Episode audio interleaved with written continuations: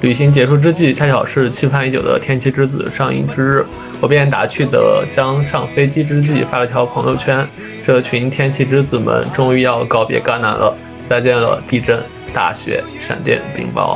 也许是运气不好，不长的旅行，我们经历了甘南史上最大的地震，在戛纳封路的大雪，近在咫尺的山顶闪电，突如其来的冰雹漫天。呃，也许是运气太好，有一群互相打趣的驴友，一边经历这些，一边打趣调侃。即便天气如此恶劣，我们却相安无事的度过。以上是我一九年经历了稻草人橄榄油之后，在文章里写下的一段话。那职业理想第三十期的栏目，特别开心，特别荣幸，邀请到了是公关总监，也是稻草人勤劳的领队的陶冶。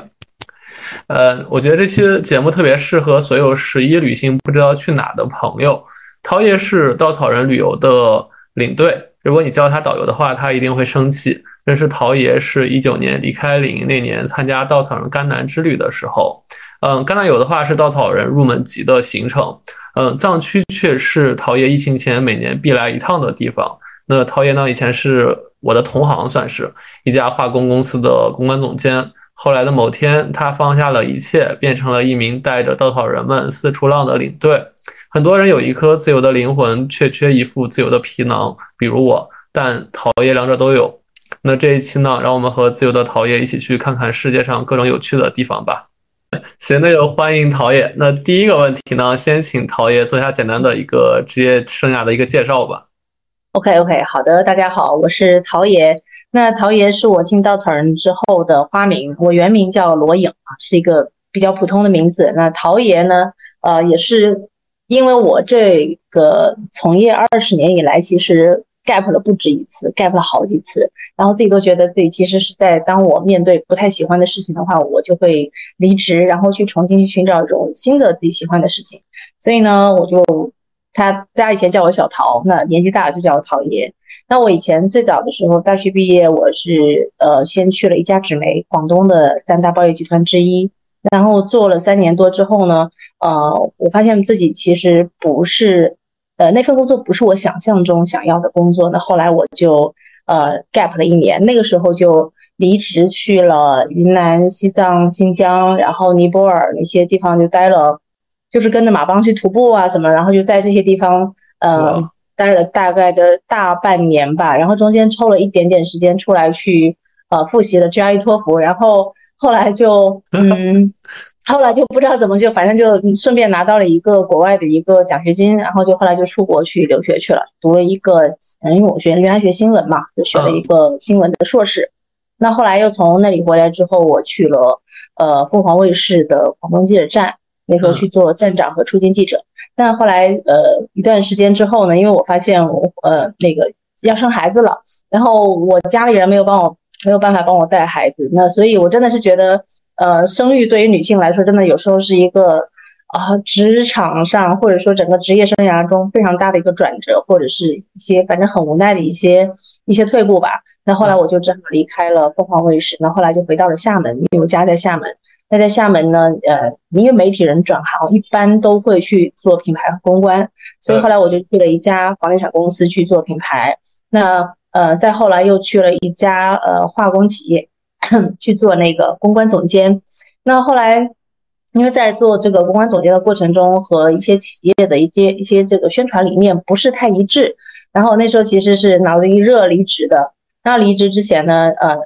就是我那时候其实都没有想好我的我的辞职都是裸辞。然后后来我一个朋友跟我讲，对他说，呃，我我那个朋友很有意思，他说他是那个那他我那个朋友他是 Lonely Planet 中国的作者。就中国中国区域的作者，然后他跟我讲，他说我给你推荐一家旅行社，然后这个旅行社非常好。他说我去约旦跟的就这家旅行社，然后我当时还蛮惊讶的。我说你作为一个 Lonely Planet 作者，你为什么会出国居然会跟团？我没有想到，因为我那时候是非常非常看不起旅行社的。我们出我自己去玩都是自己玩的。然后他说这个旅行社很不一样，你试试看就知道了。然后后来我就去，他说他们这家旅行社正在正在招领队，你要不要试试看？结果。我去了解了一下之后，就感觉非常喜欢，后来就开始当上了稻草人的领队，然后当了大概两年半多吧。然后因为也是疫情的原因呢，呃，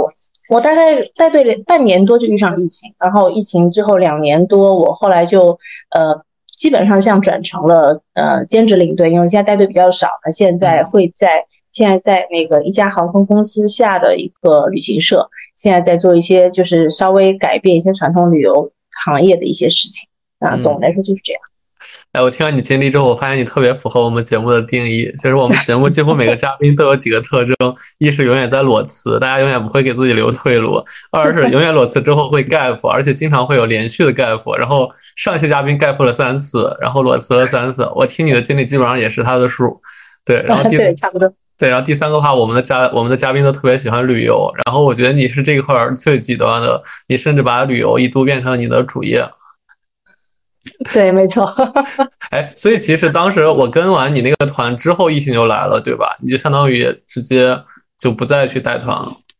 我我我最后一个团是尼泊尔，就是我在尼泊尔的时候，那时候刚好春节跨年，然后我们还在那边自己搞了，就是看了那个中国的呃，就是联欢晚会的直播，然后直播完了之后，我就收到团收到那个消息，说我们接下来所有团取消，这个团回去之后就就是最后一天的行程都取消，然后直接回去。哦，那是我们在疫情前最后一个团，明白。哎，所以其实我跟陶爷恢复联系，因为我我也是几年疫情也没有参加稻草人了，然后那就是我唯一参加一次稻草人。所以恢复联系是因为今年十一，相信很多朋友和我一样，应该都是在规划去哪玩，然后我就重启了我们稻草人的那个。呃，小程序，然后去找，我问陶爷说怎么团全满了，我就找不到一个可能符合我时间的，对对对，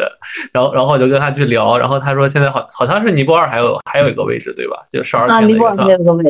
对，哎，所以所以其实我觉得这个话题聊完，我觉得我们我们聊一个可能很多人会比较好奇且可能最近比较关注的问题，就是因为马上就十一了，你能不能给大家推荐一些你觉得好玩的地方？然后目前可能大家一是机票也好买，二是说可能就是今年比较长的一个假期里比较适合去的。嗯，我觉得如果作为呃就是旅游的小白的话，比如说像如果大西北这些地方都没有去过，其实去参加一个大西北的，就是走一个青甘大环线还挺好的。嗯，虽然说十一的时候这条线上人蛮多的，但是因为整个西北它地广人稀，所以你一定能找到一个比较没有人的地方，就是不会它不会都是景点，它不会完全人挤人，所以我觉得大西北还挺好的。然后国内还有就是，呃，我觉得西藏不错。然后，嗯，然后甘南就是你参加过的甘南，我觉得这个都很好。对，甘南的话，十一它可能冷了。我们那时候去的时候其实是十十月底，对吧？就是对，十一月了，十一月。十一月了，其实草都黄了，但是其实你你你那时候玩的挺开心的。其实那个草黄与不黄其实不重要，对不对？对，主要下大雪、地震。对，就都不重要。就是 我觉得这些地方，它会，它是呃人文的东西占蛮多的，然后风景的地方，风景的东西也占蛮多的。所以我觉得这两个地方，这两个地方是我觉得呃非常非常推荐的。西北的话是指哪些地区？就是青甘，就是青海、甘肃，就是从西宁出发，然后你就呃卓尔山啊，然后敦煌啊，然后绕一圈，从德令哈，然后回来青海湖这样的。然后或者如果能走得再远的话，就到。格尔木，呃，察尔汗盐湖，或者再远再远的话就到茫崖，但是茫崖那边就是，呃，稻草人有一条线叫火星什么什么的，就是那那个地方对对，我看到那地方，对对对。对，那个地方就是就是恨不得三百里没有人烟，然后所以那个地方肯定不会人挤人，但是它就是因为它远嘛，所以它你付出的代价就是路途非常的，呃，没有那么舒适，你可能一整天在车上，但是你得到的就是一个非常地广人稀的一个地方，没有人跟你抢景点的地方，嗯。那国外这些地方都有可以国外的话，呃，国外的话，我自己觉得那个尼泊尔特别好，因为，嗯，我之所以跟你推荐尼泊尔，是因为我我我自己以前去过尼泊尔，去了几次，然后我非常的喜欢，因为它是一个呃非常虔诚的信佛教的一个国家，然后呢，它的那种整个的地形地貌的变化非常大，它从呃加德满都是一个谷地，然后呢，呃，这个地方你可以去看它的佛教的一些文化，然后呢，Chit One，Chit One 是一个呃那种。热带丛林，然后你可以去去看那个，去跟着向导去丛林里面去找动物，然后再往上走，再往喜马拉雅山上走，它就是那种雪山和脚下的湖泊，然后就可以去做很多户外的，嗯，徒步啦，登雪山啦，所以它的就是 diversity，就它的多样性是特别的多的，它不会是一种特别单一的地貌，它的它的多样性很强，所以你在尼泊尔可以感受到方方面面不同的这种东西，就非常的丰富，所以。尼泊尔是我蛮推荐的一个一个地方。然后呢，因为十月份它进入它的旱季，就很舒服。然后尼泊尔它本身它的呃在它是喜马拉雅山南麓嘛，所以它很它其实有来自那个呃太平洋的暖湿气流，所以它其实在冬天的时候蛮暖和的。所以这个时候十月份开始到十一月份、十二月份都是特别适合的旅游季节，所以我还蛮推荐你去的。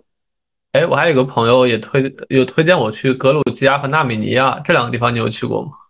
啊，格鲁吉亚，我我其实我其实一直想去这两个地方，我没有去过，但是我觉得格鲁吉亚在稻草人的线路中是好评率非常非常高的一个线路，我觉得是是可以可以考虑的。对，哎，那国外很多就是我问几个更敏感的问题，一个比如说东南亚的话，今年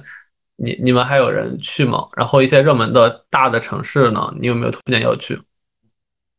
嗯，东南亚说实在的哈，其实呃，像缅甸，其实我以前也是自己一个人去的，就是没有那么夸张。那因为缅甸它跟缅北其实真的仿佛是两个世界，因为缅甸这个地方还蛮安逸、蛮佛性的，但是缅北就完全不一样，因为缅北它不是最近才这么乱，它一直以来就很乱。嗯，只是说最近可能闹得比较大吧。那我觉得说实在的，没有那么夸张，没有那么夸张。但是呢，在现在这个环境下，确实是呃，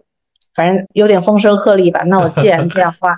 就算你真的不遇到事情，你自己出去的话，家人也会担心。那在这种情况下，就是就算了吧，就没有必要非要顶风作案，就算了吧。但是像有一些国家，我觉得就还挺好的，像那个，嗯。啊，像我没有办法推荐，因为，因为人家跟你说去泰国，但是其实可能未必就真的去了泰国，所以这个确实不是很好推荐。如果要安全的话，可能东南亚真的只有新加坡这样的地方了。对，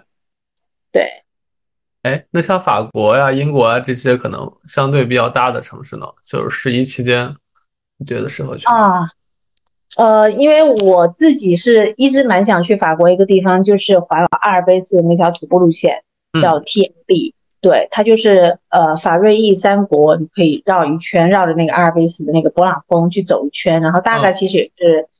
呃十天的样子吧。然后，但是它有两种，一种是山上的小木屋，就是住的地方有山上小木屋，或者是山脚下的那种酒店。但是山上小木屋好像就是蛮少的，在十一期间可能都有有一些关掉了，就可能得要去找地方住。然后它也不用全程。呃，重装他就可以把行李，比如说托给当地的的一家旅旅行社，然后你就是背着一天的一天的这种粮食，然后在山上走，然后你就是呃随时那个雪山啊、湖泊啊就在脚下，这个是我蛮喜欢、蛮想去的一条线路。但是今年的话，我我不确定，今年可能可能没有时间了，有可能明年会去。感觉你的你的每条路都是好深度游，而且都是徒步的 行程会很多，大家一定要锻炼身体。对，人家十天可以去好几个国家，我两个人只能玩一个国家，笑死！哎，我刚才我对我对象刚刚有问说要不要去挪威，你有没有去过挪威？挪威我也没有去过，我去的都是一些偏发展中国家，像就是什么墨西哥啦、尼泊尔啦，就这种就是 半穷不穷的这种国家，因为我自己觉得这些国家它其实。它不是发达国家，但是它能保持很多很原始的、很有意思的那种很旺盛的生命力的一些东西，就我特别喜欢。然后发达国家现在还不太在我的这种旅行的 list 之类，因为我觉得那些地方我老了也能去，但是像徒步的一些地方，我可能老了我就爬不动了，所以我要赶紧把能徒的步都徒了。好吧，你现你现在一年会走几趟旅行？呃，不一定。呃，以前正常疫情前的话就会两三趟吧。那现在的话也有，像前阵子我带一群小朋友去了那个虎跳峡和雨崩，然后那群小朋友挺厉害的，就是最小的有才六岁的，然后跟着我就把整个虎跳峡全程，还有雨崩，还有神瀑全部走下来了。啊，那险真的非常巨大。对，那个那那些那些地方也挺好看，但是十一的话可能人会蛮多的。对，因为我现在在考虑要不要去雨崩或者去稻城这样国内的地方。嗯，就就怕人多，因为雨崩以前它算是个这种世外桃源，但是近几年自从在小红书上火的时候，人好多呀。哦，对，有点不知道该怎么推荐。取了个好名字之后，特别容易火。稻城雨崩这名字一听，感觉就特别浪漫。啊，对对对对，是的。呃。哎，刚刚我们聊了蛮多旅游的事儿，那我觉得其实你现在也已经回归变成了主业，也做旅游了。那我蛮想问一个可能我们节目每个人都会问的问题，就是你还有没有职业理想？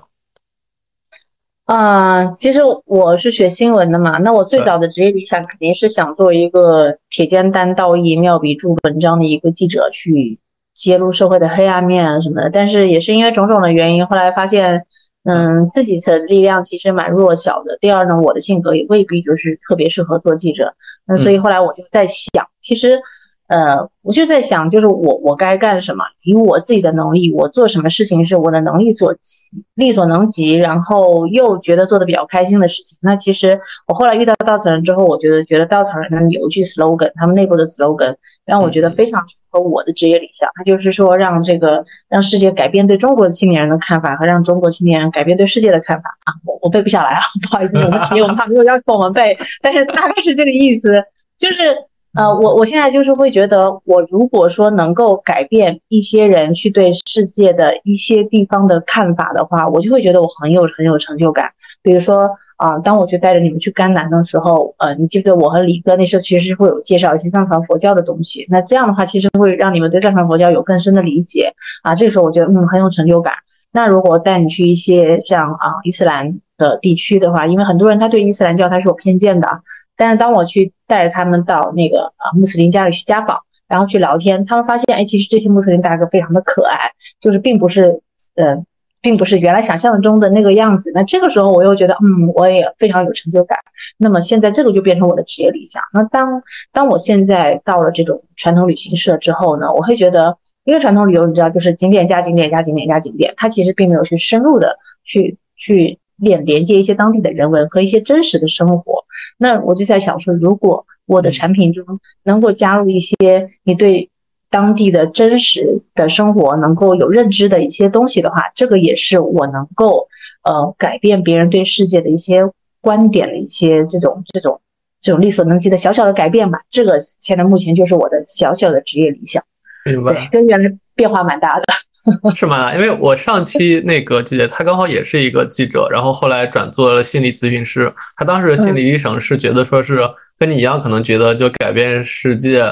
好像有点困难，包括记录世界有点困难。那他觉得他可能去改变某几个人的心理，那其实可能就是从一个庞大的一个思想变成一个就是可能窄一些的思想。那我感觉你其实也蛮像的，就是你可能之前也是想用笔去记录整个时代的一些众相众生相的一个东西，然后后来变成了可能帮助某一个团体几个几个人会形成他的一个那个人生体验的一个状态。对对对，是是是这样的。是不是当记者的人都会变成这样？大家都会 笑死了。有有这种可能？对，哎，你刚刚说到那个稻草人的口号，我我忽然想起，当时我们站在那个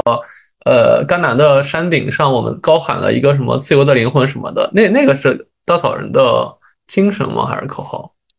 嗯，就是世界有高高在上的规则，也有自由奔放的灵魂。对对对，对，是不是其实是非常能打动人，因为我们一直在那种，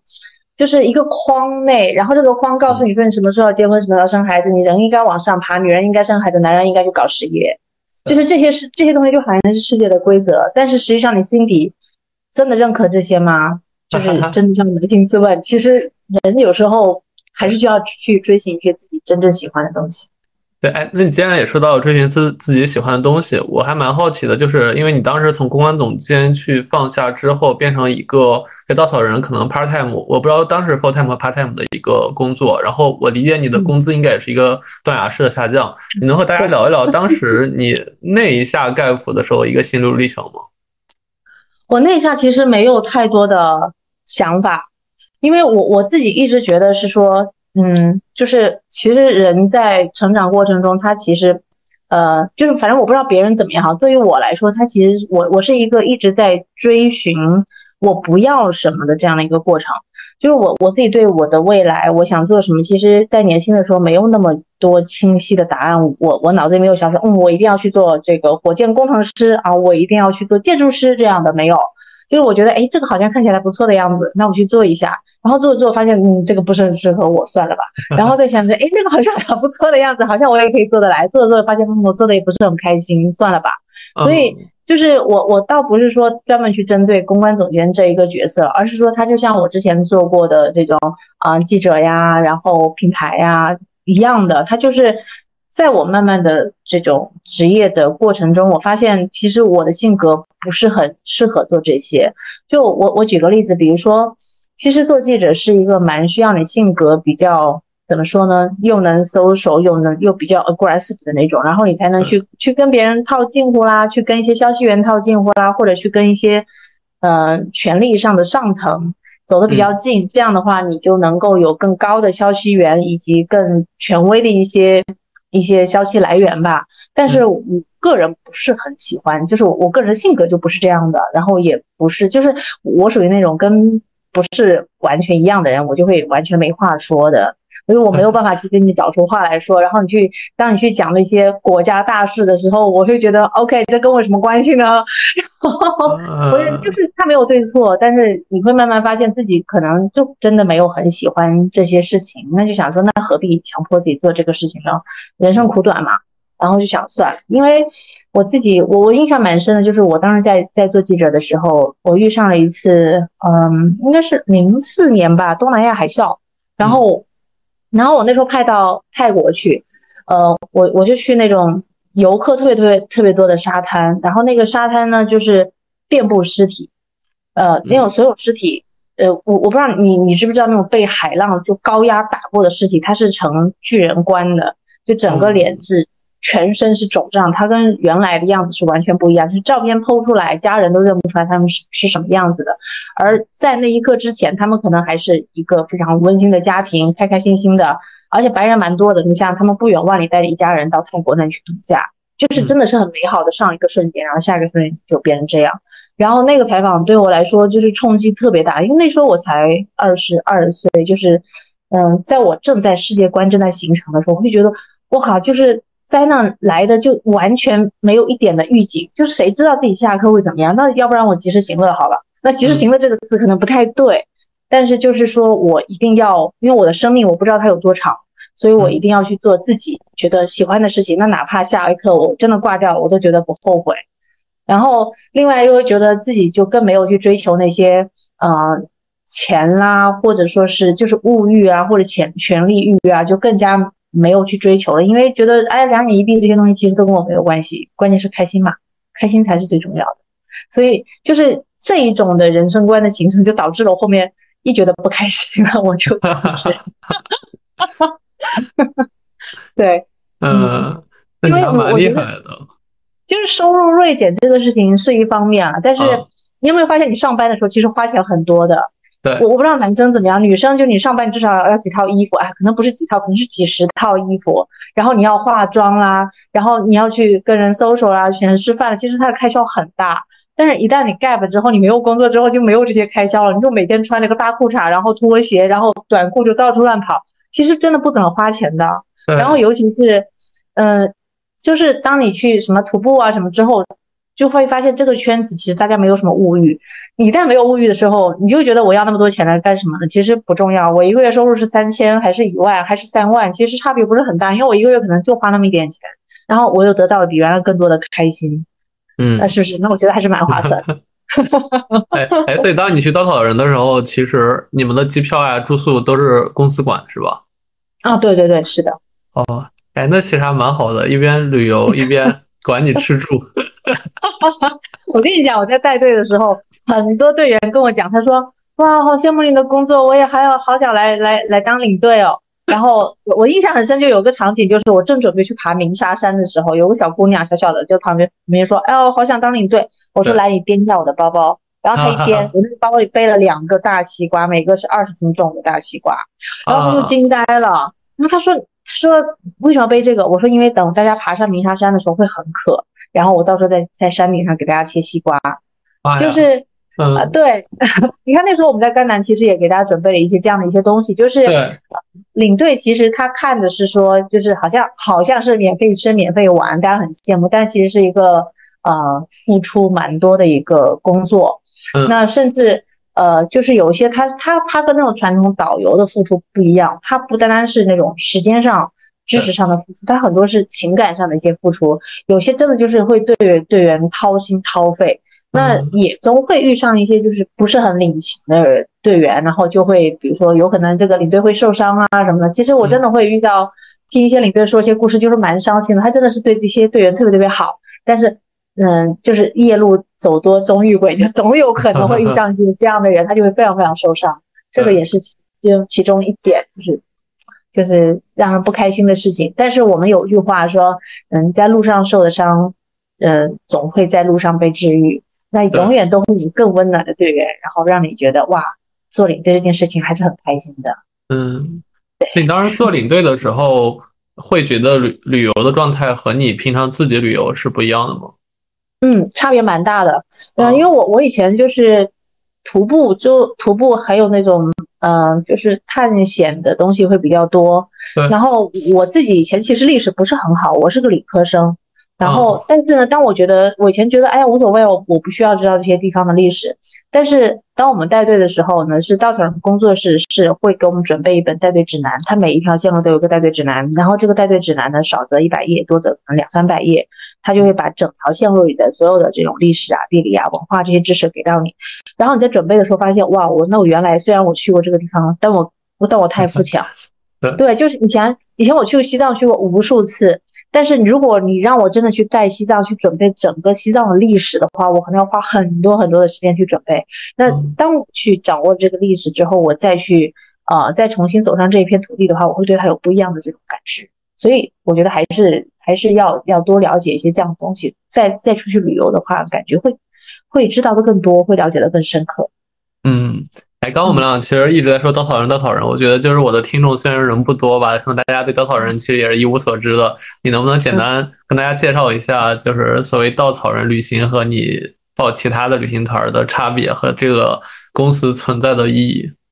啊，我现在太有太有资格说，因为我现在在一个传统旅行社，它真的差别太大。你要抨击自己的公司吗？没有没有，我要抨击整个行业。好吧。整个这个旅游行业，它其实是一个嗯不太有设计，就不太有匠心的行业。嗯，呃，它其实就好比说，呃，厦门，我不知道你你熟不熟悉厦门哈？厦门熟悉。但对，但凡来厦门，你所有的去报的所有旅行团，它的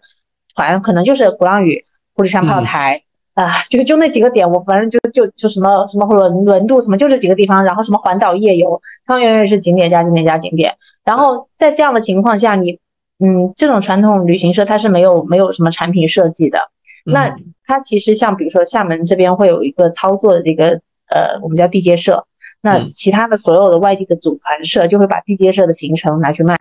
它其实是一个呃人口贩子，它相当于就是叫组团社，他把外面的人贩到这个地方来，然后他他也他对当地的所有的文化呀或者一些嗯。点呢，他其实一无所知，他要的只是说把这个行程贴了他的牌，换成他的 logo，然后把人卖到这个地方来，然后大家把这个行程走完了，再购一些物，买点橡胶啊，买点什么珍珠，然后就回去了。这个就是传统旅行社的行程。但是稻草人让我觉得很厉害的、很不一样的，就是它的产品设计非常非常的用心。嗯，这一边就是嗯，在传统旅行社里面，你可能。做产品非常简单，就打电话给地接说说，哎，我要一个五天四夜的行程，大概人均三千块，你给我呃明天做过来发我邮箱里，就是这样。但稻草人行程，稻草人的产品不是这样的，他就会有产品就是一定要到当地，然后他要先阅读很多很多的东西，然后到当地一点一点的去踩踩这些点，然后去找到最符合稻草人精神的一些。一些体验，它有很多很多私家的体验，它可能是家访，然后可能是一场露营，然后可能是一个晚会，有可能是一个什么布袋戏、木偶戏，都都有可能。然后另外再加上他自己设计以外的他自己偶遇的一些人，然后从把这一些呃元素串在一起，才会变成一个他的产品。然后这些元素的串在一起，并不是一个随机的串，它肯定是跟随一个主题的。比如说，我们泉州有一个泉州有个线路叫闽南古早味，然后它就会根据食神茶海这样一个线路，比如说啊美食，然后它的神就是宗教的文化，然后它的茶文化，它的海洋文化，然后其中的海洋文化它的讲解就不是那种传统导游讲解，他是一个村子里的一个七十多岁的一个老大爷，就是我们产品在探路的时候刚好遇到了他，他就是住在村子里的个老大爷，然后他非常非常有热情，他就很想把他当地的文化告诉大家，然后这样的话，就他的热情非常非常能够感动到我们。就像这样的一些东西，他把它串起来，然后做成一个很特别的线路，这个是我觉得稻草人很厉害的一点。然后这是产品，然后第二部分就是他的领队。那我不是在自夸哈，就是我在领队里面是属于就真的很一般的。你看稻草人的领队真 真的，我跟你讲，藏龙卧虎非常厉害。我们曾经有个领队，他是，不过他现在没有在做了。嗯，他曾经是新加坡国立大学的那个学人工智能的，然后在曾经在新加坡那种最高档的写字楼做了最高档的工作，然后突然有一天他觉得生活非常虚无，他就裸辞了啊，也是裸辞了，裸辞了之后呢，他就。呃，去特蕾莎的，就是印度那个特蕾莎修女的临终关怀所去做义工，然后后来去那个内罗毕那边的贫民窟，啊，然后看到贫民窟的那些孩子们非常的就是贫穷，然后甚至连个像样的教室都没有，然后他就自己在朋友圈就是一百块、一千块的这样募捐，然后自己去找工人去在贫民窟盖起了一座希望小学，就他自己一个人，就是稻草领队里非常非常多这种神奇的人，他们就会把自己对社会，就是自己对这个世界的认知。啊，去分享给你，然后用他对这个社，把这个把他对这个世界的热情也分享给你，这个是我觉得稻草人很不一样的一点。那然后刚才有说说我们产品会去找一些非常有符合稻草人精神的一些东西，那是什么样的精神呢？就是我们经常会说的八个字，叫做探索、体验、交流、分享。它其实就是带着大家去探索当地的文化，然后去体验一些当地的不一样的一些东西，然后交流，它就是搭建队员跟当地的。交流一个平台，就好像那时候你们去跟那个桑杰阿尔卡师傅，我们站在那个甘加草原边上去聊，这就是一个平台的这种作用。然后分享就是可能队员之间，记得我们那时候在那个老王那边，然后每天晚上喝酒，对我们互相之间的分享，这些我觉得是稻草里非常非常精神内核的一些东西，就让你去在这个旅行中去感受人和人之间的那种链接，这是传统旅行社就绝对做不到的。对，然后这是我觉得稻草人最牛的一个地方。嗯。嗯，哎哎，我蛮好奇的，稻草人经过这几年疫情的话，它的经营竟然还在。我其实一直觉得它可能这几年疫情就会把它干倒闭了，直接。我跟你讲，有件非常我印象非常深的事情。呃，那年疫情是一月二月份封的，然后在四月底的时候，就是国家刚刚放开了一些地方，然后厦门是刚刚放开的最初的一批地方。稻草人当时就尝试着发了一个团，是在周三集合日。然后是四月底，也没有接着挨着五一，就他也不是任何一个周末，也不是任何一个假期，然后就团就爆满了，就二十个人就满了。然后呢，那时候那个国家是规定说一定要有一个地接的导游在车上，然后地接的导游就跟我们讲，他说，他说你们这什么神奇的旅行社啊？我们都什么业务都没有开展，就是什么人都没有报名，你们居然能收到满团，而且就是又不是周末又不是假期的。然后他说，他说你你为什么也不去机场？接你们客人，他叫客人，你为什么不去机场接客人？然后我就被他一问，我说啊，他大家大家自己不会打车吗？然后他说，那他们不会打车，为什么要报你们的团呢？然后我说，嗯，那就是这个厉害的厉害的原因喽。然后那个团让我非常感动的是，那个时候我不知道你记不记得，稻草人推了一个，嗯，可能充一百块钱抵两百块的这么一个一个活动。我充了，好像你充了对不对？对，但我没买最后。就当时很多很多人充钱，然后我的队上有一个人，最多的一个人充了七条线。嗯，然后我就说，我说大哥，我说你有那么多的假期吗？然后他说了一句话，让我印象很深。他说，嗯，他说我我充这个钱，并不是说我一定会去，我只是想单纯的给稻草人打钱，希望他不要倒闭了。我们那个队上几乎所有人都充了钱，他就是单纯的希望这家旅行社能够存活下去。然后我觉得哇，好感动啊！是，而且疫情之后，就忽然我所有团都报不上了，真的就是所有当年那批人，虽然大家年纪大了四岁，但只要没满三十九，好像都继续冲了。嗯，对对对对因为现在那个年龄上限又放宽了一些。好吧。对。哎，刚刚你说有一个那个新加坡那个我还蛮深刻，因为我我在新加坡有个导师，因为我在那领英嘛，就是他他是新加坡国立就是学社工专业的，因为新加坡国立的社工好像就是全世界第一，所以新加坡的人学历越高或素质带越高，他们其实反而就是慈善的行为会越多，整个城市其实这样这样一个氛围。所以你说那样的一个人，后来可能这辈子后半生都在做慈善，我觉得还挺不惊讶的。因为我那个老师他今年也快五十岁了，他就是做了一辈子的公益。对，当年汶川地震的时候，那两年他专门飞到北，飞到呃四川去做两年义工。哇，嗯，就新加坡很多人都是这样的。嗯，真的很厉害。对，然后你刚刚说那个交流那个我也特别深刻，就是因为当时在老王酒馆里，真的就是。每天喝酒喝通宵，就是就是炉子边弄一个花生米，然后老王拿着那个什么情人的眼泪什么的，还有那个 眼泪，对，然后李哥自己从那个地坛里挖了两瓶，就是陈酿，就是从从他地窖里去挖出来，然后大家喝，然后每次半夜就溜走了，然后我看你们就喝通宵。对，然后外面下着雪，然后我们就还要在雪地里走回那个那个宾馆，那个宾馆其实还挺破的。对，但是就很开心，这些就都不重要，但是真的很开心。对，因为因为根本就没有怎么住那个宾馆，他直接就 第二天了。对，随便睡一下就第二天了。对，所以真的稻草人很不一样。就是你说它精致吧，它可能酒店啊，或者说是呃，就路上，比如说你说接机啊，也没有对，但是大家就很疯狂的都加入，对。是的，是的，是的。平心而论，真的，他大家其实没有在很 care 他的酒店，只要不要太离谱，大家都可以接受。什么接机什么，大家都自己可以搞定。然后，稻草人很多队员是他完全有全世界自己旅行的能力的。他真的是，并不是说他只是要一个管家，他真的是要这种啊，队员跟队员之间大家在一起的这种体验。嗯，而而而且这家公司就是领队们可能也没赚太多的钱。然 后，对，然后那个同学们也没有给太多的钱给这个公司，然后大家可能都是这家公司可能也是偏慈善性的，就是也没赚你太多钱，也没有太多钱给到领队，大家就这么维持着它继续存在。对对，就是稻草人有一个我们都知道，就是在我也不知道哪一年，就是好像是有家反正蛮大的这种，比如公司想收购稻草人，然后被稻草人拒绝了。嗯，然后他就觉得他要保持他的初心，去做他自己的那种小小的小小团的产品，他不想把它扩大化了。所以为什么之前的年龄限制都一直会卡在十八到三十九岁？然后包括什么一些国外团，他一定要卡在小小的范围之内。他就觉得他就要想做这样的一些产品，就感觉并没有想让自己做大做强，他就只想当他的街道五百强。嗯，小而美。哎，所以我挺好奇的，你当时为什么会选择说去另一家旅游公司，而没说是？其实直接去稻草人做品牌市场什么类似的工作，唉，这就是女性比较困难的、艰难的一点。因为我两个孩子呀，哦，要去稻草人的话，稻草人在上海，我没法兼顾。OK，哎，对对，那就下一个问题了。其实刚好就聊到这块儿，就是你 gap 两年半之后回归了主流的职场，然后也特别遗憾的没去稻草人。那你觉得你现在的工作和你 gap 之前心态有没有不一样的地方？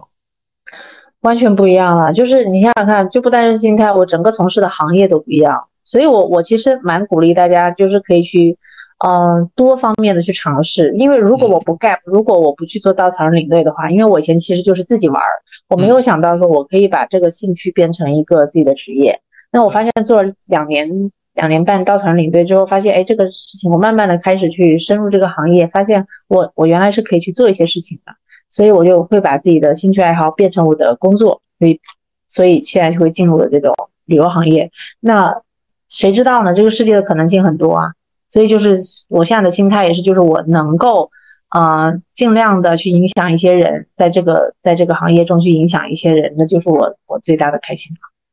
嗯，所以所以你现在其实方向会希望把你这个旅行社。一些特别的线路改造成稻草人那样的样子是吗？起码很难很难，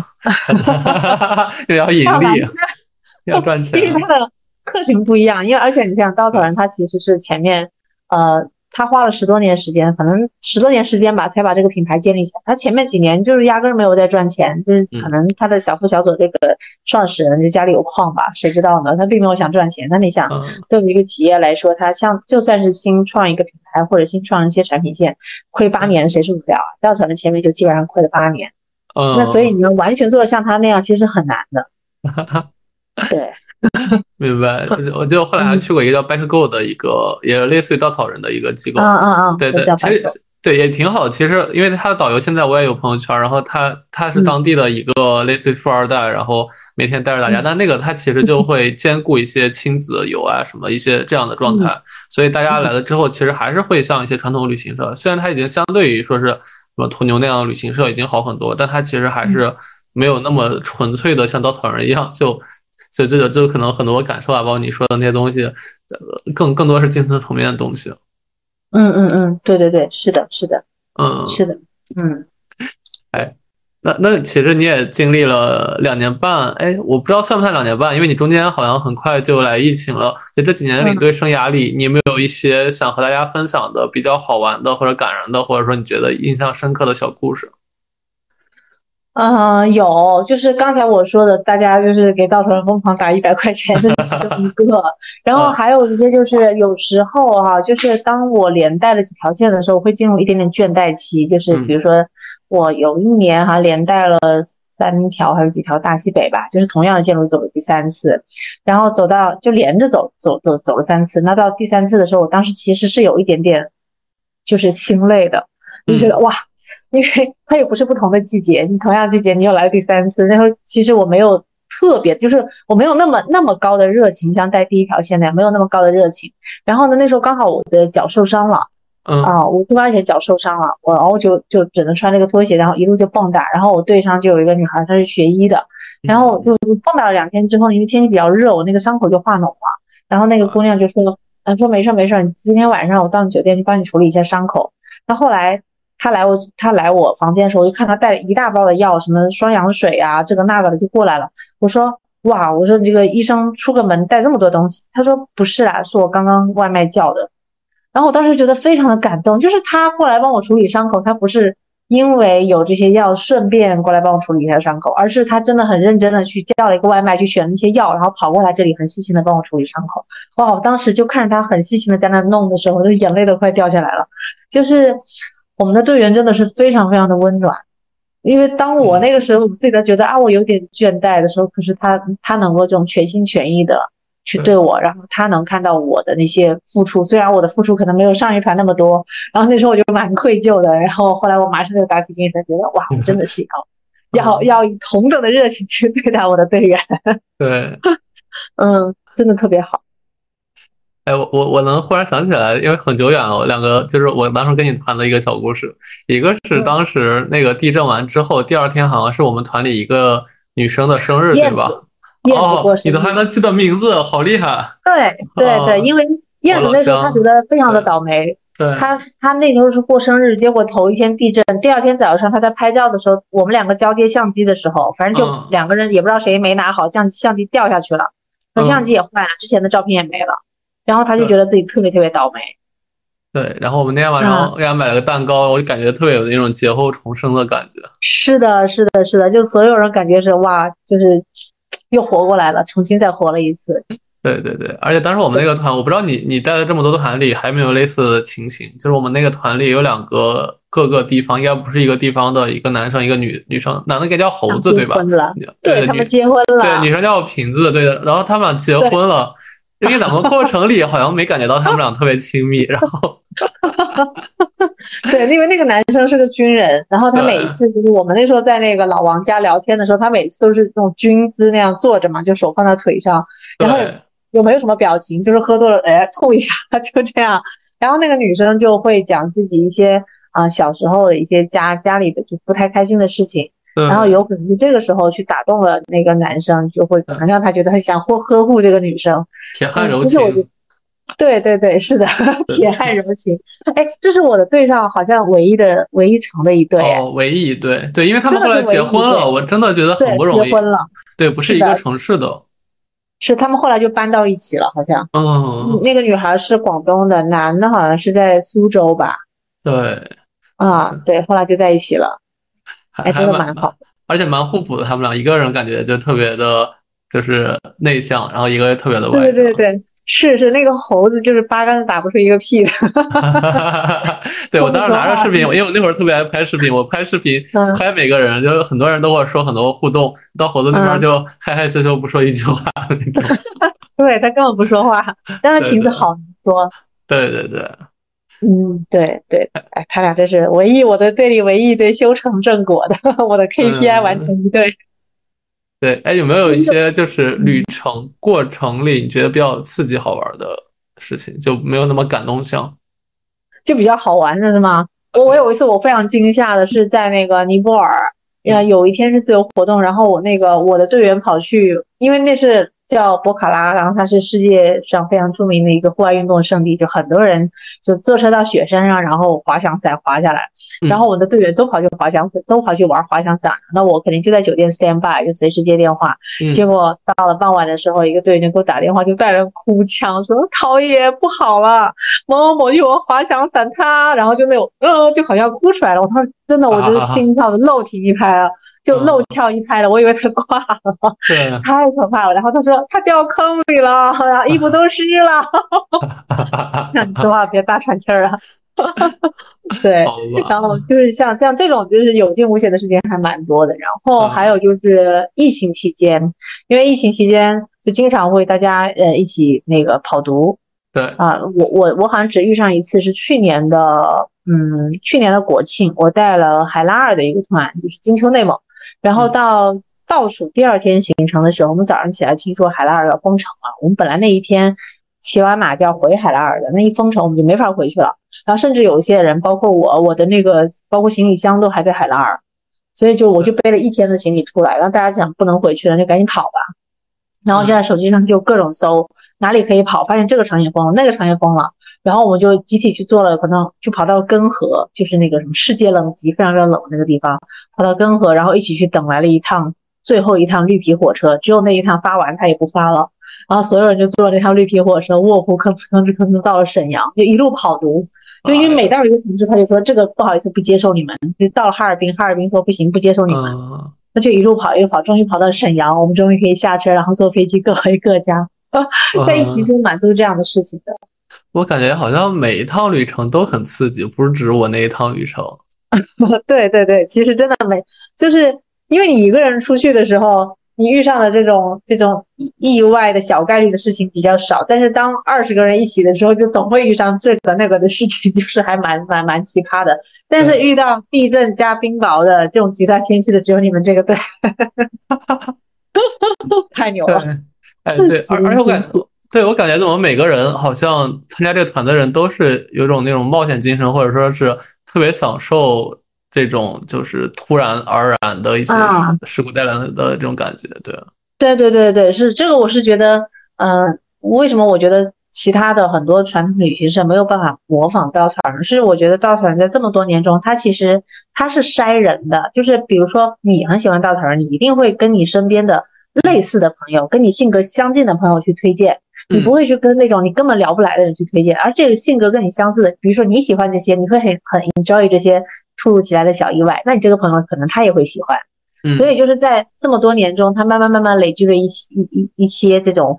性格比较类似的这个客群，然后他其实不会很 care，就还我吃的要多么豪华，我住的要多么豪华，他其实会蛮享受这种旅旅程中的一些什么词呢？就是 serendipity，就是一些。宝藏突如其来的惊喜的宝藏，这样的一些东西，就是，嗯，这些大家其实都都还蛮享受的。嗯嗯，哎，好呀。然后那个陶爷，其实你是一个盖夫达人了，我觉得就是极端的盖夫，极端的裸辞。然后我觉得现在很多朋友，尤其是很多零零后，很多年纪小的小朋友，然后包括就像我们这个年纪的一些朋友，都开始准备想要 gap 了。那有些人想 gap，可能去旅行；有些人可能去就是想找一些副业。那你有没有一些建议给他们？我我其实我的队员里面也蛮多呃想 gap 的，然后他们 gap 会去，比如说哎厦门啦、苏州啦什么什么城市，然后我一般给他的旅行就是你要好好珍惜这一段你可以放肆的出去玩的时间，不要浪费在这种一个一个一个点的城市上，请你撒开脚丫子去到好远 好远的地方，去到那种你以后打工的时候根本没有假期去的地方，好吗？比如说你在国内的话，就是西藏的长线啦。阿里啦，新疆的长线啦，如果在国外的话，你就最好就飞去南美啦。南美那种痔疮航班，一坐就坐坐二二十四个小时，你好歹要玩了两个月才能划算，才回本吧。就像这种很远很远的地方，你就赶快去，因为以后真的打工的时候，你再去到那个地方，真的是你来回的这种机票来回坐飞机的时间都不够，你随便去一下就是十几天以上。所以就很艰难。所以最好还是 gap 的时候去这些超长线。你会你会你会想劝他们不要 gap 吗？我我不会，我不会，真的我，因为我觉得，嗯，就是 gap 其实是一个非常好的一个时间，让你去面对自己。因为你 gap 只要是你，就是只要是你自己跟自己待在一起，你总会有那种特别安静下来，没有人打扰你的时候。这个时候呢，你就会就会会有那种进入跟自己对话的那种状态。然后，尤其是你比如说住在大山里面，在雪山下，然后在草地上，就这种你完全是你在大自然里一个人面对自己的时候，你就真的会问自己，什么对我来说是最重要的？我过去几年中我得到了什么？未来我想成为什么样的人？什么事情能让我开心？就是当万籁俱静。你只能去想这些问题，那我觉得这个时候是你在每天八点钟、九点钟下班之后，你不可能去问自己的事情，因为你只会想：哎，工作做完了没有？明天是不是有个汇报要做了？只有在你 gap 的时候，你才能去把这些东西全部扔掉，去真的去面对自己，就是它才能让你过得不麻木。对。我有个好奇的是，我感觉你和我当年接触的时候，你的口才变好了。我想问一下，就是 因为你学记者，所以你表达能力会比较强，还是因为稻草人的这段经历，你每天和人不断的输出，然后形成你现在可能表达比较连贯的一个状态？我表达能力不强吧？我我总觉得你那时候好像说话没有现在那么的 丰富。没有，因为因为我我我自己带队，其实不会说的特别多，就是我们一般来说会把就是会说把舞台让给队员，就是我不会叭叭叭一直说我的我的经历，我去过这，我去过那，我干过那个。嗯嗯，对，因为正常就没有 get 那么多的正常人，他不会有这么多的经历，那就舞台就变成你自己一个人在哔哔哔哔哔哔，那其实就没意思了。所以作为领队，一般是会去创造一个舞台，我说一点点，然后大家去说一些他自己的故事。对所以我其实那次说的不是很多。对，我觉得其实当稻草人领队蛮适合去做电台的，因为 因为真的好多人，对对，每个人都可以采访一期。我可以给你多介绍多介绍几个领队，真的很有意思的。哇，太好了，太好！因为因为我的博客真的采访的人，大家二十多个人，有十八九个都是 gap 没工作或者说是不好好工作的人。对对，因为我试图去找到一个可能适合未来很多焦虑的人自洽的一个职业的一个状态，所以我觉得去找正统职场人或连续工作的人，其实反而他他没办法去跳出来，他可能因为幸运，所以他升得很高的位置。对，嗯，因为我觉得其实，在就是并不一定说 gap 就是贫穷是没有收入，因为我我自己在 gap 那段时间，我除了给稻草人当领队以外，其实我还做了蛮多的事情，就是。呃，我因为在到带带队的时候，会接触到很多不同的人。你记不记得，比如说像那个，嗯，巴让老师，嗯，记得吗？就是治理甘家草原的那个，他让他妻子过世的那个巴让老师。哦哦，对他讲的时候哭了，我记得。对，哭了，对，就我们所有人都哭了，就觉得哇，这个原来治理草原这么难，就是你付出了这么多，然后，嗯，为恢复自己家乡的这些绿草，去做做了这么多事情，然后。我我其实，在带队中会遇到蛮多这种很特别的人和事，这个在我原来日常或日常的这种工作中，我是不可能认识的。所以呢，我就一边在给一个杂志写稿，就把我在带队过程中认识的这些人，去给他去写出来。那一方面让更多人认识他们，一方面 从功利的角度上来说，我也得到了稿费，就是 就是还是能够就是有新的一些渠道养活自己的。然后。呃，同时还会做一些翻译的事情，因为正常上班你根本没有时间静下来闲下来去翻译一些书，然后所以我在 gap 的期间呢，也翻译了几套书啊。这样的话，其实对于我未来的一个积累来说，它又是一个，就是说的又功利一点，就是又是简历上一个熠熠生辉的一个 一个经历。这个是在你在你原来正常工作的时候是不可能去做的事情。哇，我我一直觉得自己是个精力特别充沛的人，我感觉你的精力比我充沛太多了，因因为我都在做一些很肤浅的显示我精力充沛的事儿，我感觉你做的每件事都好有深度。哪有哪有深度啊？就是自己试试看能能能做些什么呗。好吧，哎，我们到最后一个问题，最后一个问题也是会问每个嘉宾的一个问题，呃。就是假设哈，你回到二十岁，那这个回到二十岁是一个混穿的状态，你知道你儿你未来发生了什么，你还会做出当时的选择，成为如今的你吗？其实这个事情是我经常会回想起的一个事情，就是因为我当时二十出头的时候，我在当记者的时候，我的工资非常高，我那时候在广州，广州的房价广州的房价是三千块钱一平，对然后我的工资一个月到一万多，但是我那个时候没有买房。你想想看，嗯广州现在房子已经涨到什么程度了？我有时候经常半开玩笑会跟朋友讲，哇，我当时要是买了房就好了，我现在就发达了。你想想看，我的工资是广州房价的三倍，哎，厦但是厦门我才厦门房子也很高的，厦门房子现在已经 就八九万了。对对对，对，就像我的工资是当地房价的三倍，这是什么概念？而且我那时候刚刚开始工作，对所以我就有时候会说，哇，我当时要是买了房，我现在就很爽了，就亿万富翁那种。但是，但是其实这个真的只是口嗨一下。我如果当时买了房，如果我没有辞职，呃，我如果但凡买了房，我可能我就不敢辞职了，我可能嗯每个月得交我的月供，然后我嗯可能就会找一个男朋友，安安稳稳的过下去，就过那种一成不变的日子，就是那个轨道，就是我都能看得到他的未来。嗯，但这个真的是不是我想要的呢？其实不是。所以我想来想去，就是即使我知道说我那时候的钱是房价的三倍，我买了房就可以怎样怎样怎样，我还是觉得会选择选择现在这种就是贫穷又快乐的生活，因为 嗯因为真的就像我说的，谁知道哪天就挂了呢？还是这样比较划算，房子我又带不，还是开心比较划算。对，义无反顾的去冒险。